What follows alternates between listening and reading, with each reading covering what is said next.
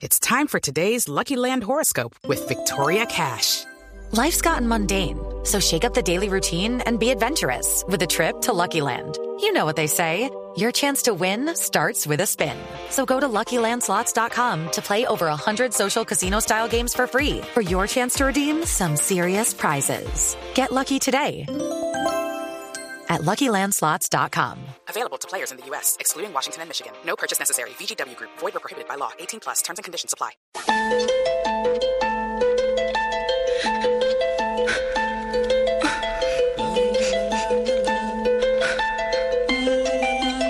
Habíamos prometido no llorar.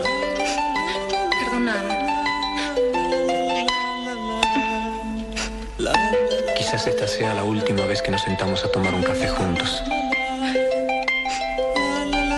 Quizás es la última vez que nos vemos. Así que tratemos de estar bien, por favor. Me quiero llevar como recuerdo una sonrisa.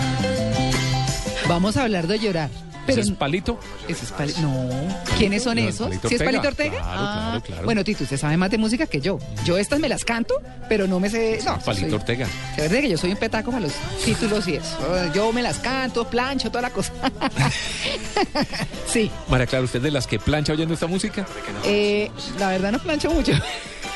pero, pero a mí me gusta mucho la música. Aunque yo soy mucho, como dicen, Bueno, de radio hablada. De compañía con la ¿Hace radio. oficio oyendo esta música? Eh, yo pongo música. Hacer oficio, sí. hacer oficio, no Sí. sé. eh, El que si sea. no plancha, lo que sea, sí. Sí, sí, sí, claro. ¿Sí? Ay, no, Sí. pero con esta, no. Ay, pero eso es parte María de la historia. música, Pero eso es parte de la historia, claro. Ay, es que lo que pasa es que en esa época la música sí era muy cortavenas. Y eso era más eh, así dramática, Amor, pero era una delicia. Pero estamos hablando no de llorar por amor, no estamos hablando de la música de plancha, estamos hablando de llorar en la oficina. Esta es la sección en la oficina. ¿Usted ha llorado en la oficina? en la- no, ¿Usted ha llorado? no. No, no, no. No. ¿Me lo jura, Tito? No, se lo Amalia, pero- ¿ha llorado en la oficina? No, yo sí. Sí, yo Sí. también. Yo debo reconocer que también. Lo que pasa, claro, pues Sí. las mujeres somos más sensibles y, y lloramos por otras razones, por rabia, por impotencia, por muchas cosas. Pero yo sí he conocido hombres que lloran en la oficina, se encierran cuando tienen una oficina a puerta cerrada y ojalá con baño, ¿no? Y se encierran a llorar cuando tienen un jefe tirano, cuando la embarraron terrible, cuando se les salió algo de las manos, cu- cuando cualquier cosa en la oficina, porque estamos hablando del llanto en la oficina, ¿cierto? Eh, sí, sí. Sí, no, pero no. Los hemos visto, salen con los ojos de sapo de la oficina. ¿Qué pasó? Ahí esta gripa. No, porque los hombres, para los hombres es más difícil reconocer que lloran en la oficina. Claro, lo sabrá como Tito que no han llorado en la oficina, pero muchos que seguramente nos están escuchando saben que han llorado. ¿No? Eh, sí, Tito, no me mire así. No, no, no, la entiendo perfectamente. Yo he visto y he visto ejecutivos, mujeres. No he visto hombres, pero sí he visto mujeres de llorando. muy alto nivel llorar. ¿De verdad? Sí, señor. Pero sangre, o sea, por situaciones complicadas, eh, fusiones, cosas, muy difícil, muy difícil. Y yo creo que si nos están escuchando muchos ejecutivos que han participado en fusiones de diferentes compañías, porque pues a eso nos estamos viendo abocados, Claro. el choque cultural, empresarial es muy duro. Y cosas que para uno son muy difíciles y eran impensables en empresas familiares, eh, llegan otras culturas y es lo más normal. Entonces a usted le pegan una jugada y a los 10 minutos le están saludando de abrazo y beso y pico y toda la- Y uno dice, ¿qué, qué pasó? Nosotros somos más emocionales, los latinos. Eh, entonces, eh, sí, sí. Los señores también han llorado en la oficina. Pueda que no todos, es verdad. Los hombres se reprimen un poco más en ese sentido, las mujeres sí. Pero ¿cuándo hay que llorar en la oficina? ¿Se puede llorar en la oficina?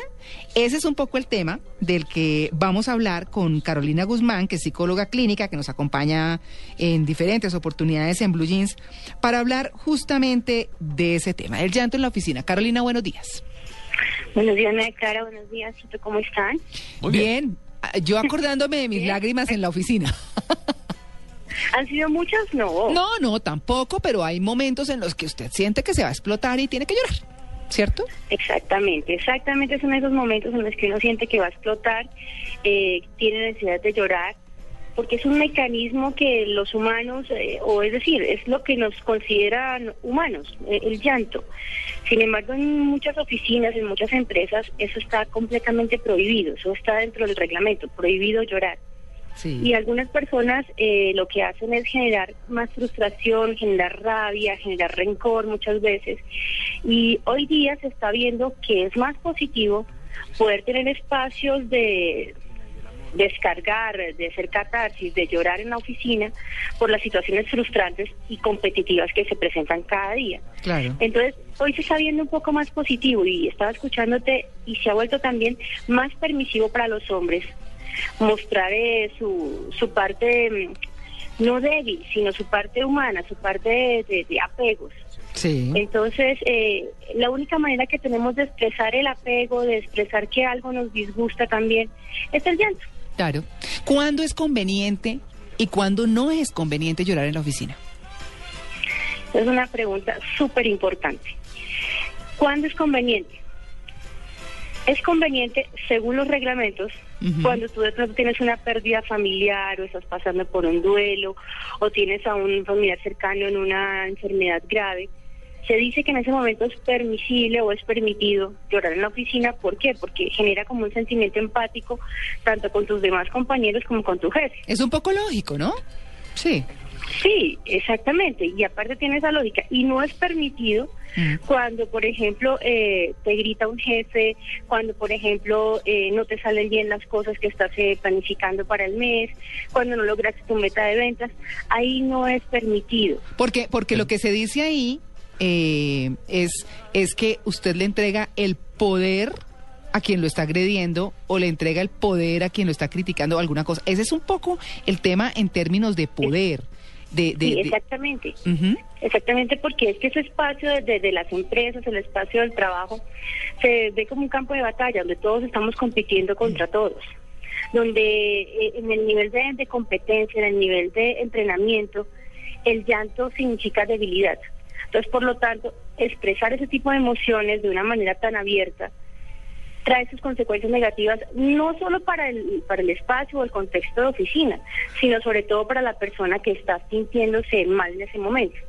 Por eso es importante que la persona, en lugar de estar eh, llorando, que debería, digamos, debería dentro de lo natural ser lo más normal, debería eh, aprender estrategias de afrontamiento y darse cuenta que el espacio de la oficina es un espacio no para mostrar emociones, sino para mostrar habilidades. Soluciones. Para mostrar soluciones. Sobre claro, todo por un tema, porque es que porque es que puede poner el ambiente muy pesado en, en- en- en el grupo de trabajo, Claro. con quien esté, ¿cierto? Claro. Es que ver a alguien llorando y sobre todo cuando llora a moco tendido, Ah, sí. ¿cierto? Sí. Eh, no, No, sé es- si de pronto es mejor que se retire y vaya a llorar a un sitio un poco más privado, no sé, en el baño, en algún sitio que no contagie a los demás y que no y que no dañe el ambiente, porque es que ese es un poco el problema, ¿o no?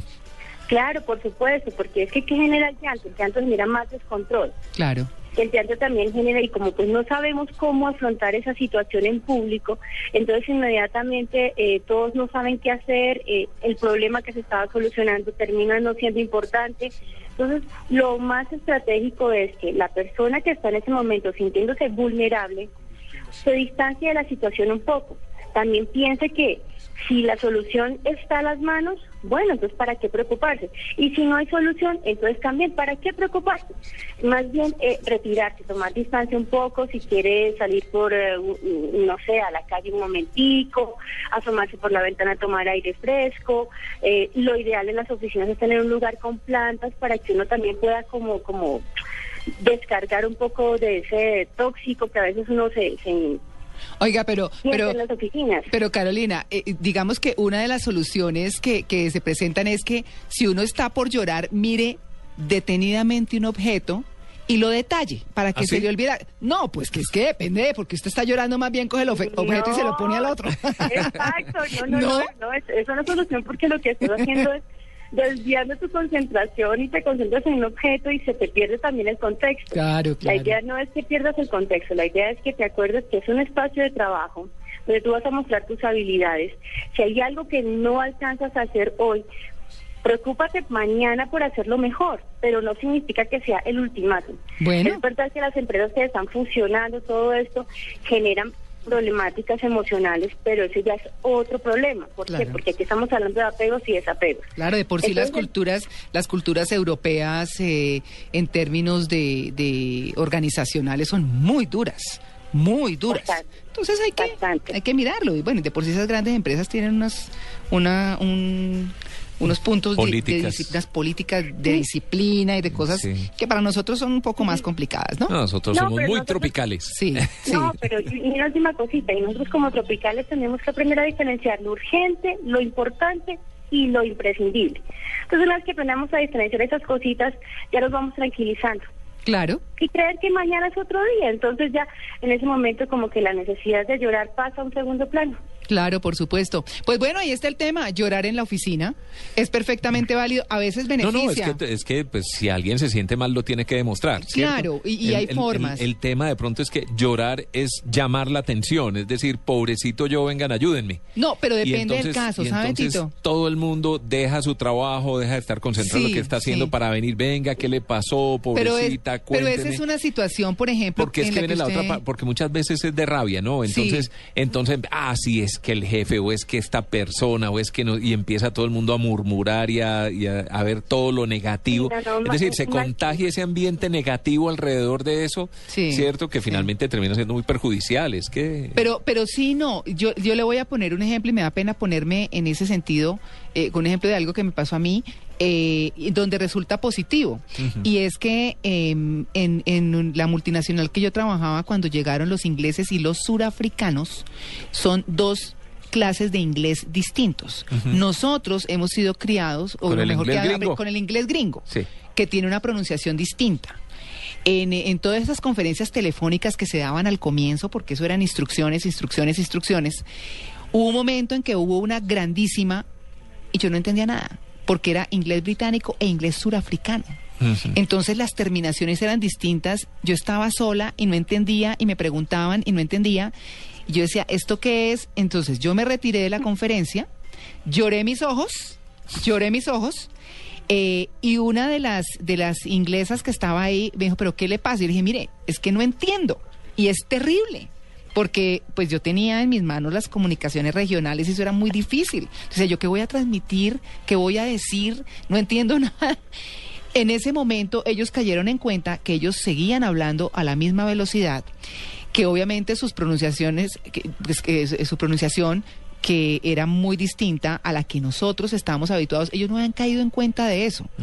En ese sentido se volvieron más eh, eh, comprensivos con nosotros, exacto, y entonces empezaron a hablar más despacio, a preguntar si se había entendido y demás. Eso fue positivo, pero es que hubo un momento en de, de desespero en que yo decía, lo siento, no, no entiendo, o sea, no entiendo. Entonces ya empezaron la cosa, pero eso fue, pero digo que eso es un caso excepcional y, y casos en los que puede ser positivo. Sí. Pero porque se siente uno desesperado, agotado de tratar de entender y no entender, hasta que entonces alguien se sentó y me dijo, mire, las terminaciones de estas palabras en el inglés gringo son así. Eh, entonces, un ejemplo, en el inglés gringo decir aquí es here, ¿cierto? En el británico es here, ¿cierto? Y en el surafricano es, eh, ah, no, eh, where, where. Entonces, en, en- en el inglés gringo es where, en el eh, británico es where, ¿cierto? Con la- el cantado. Y en el surafricano es way.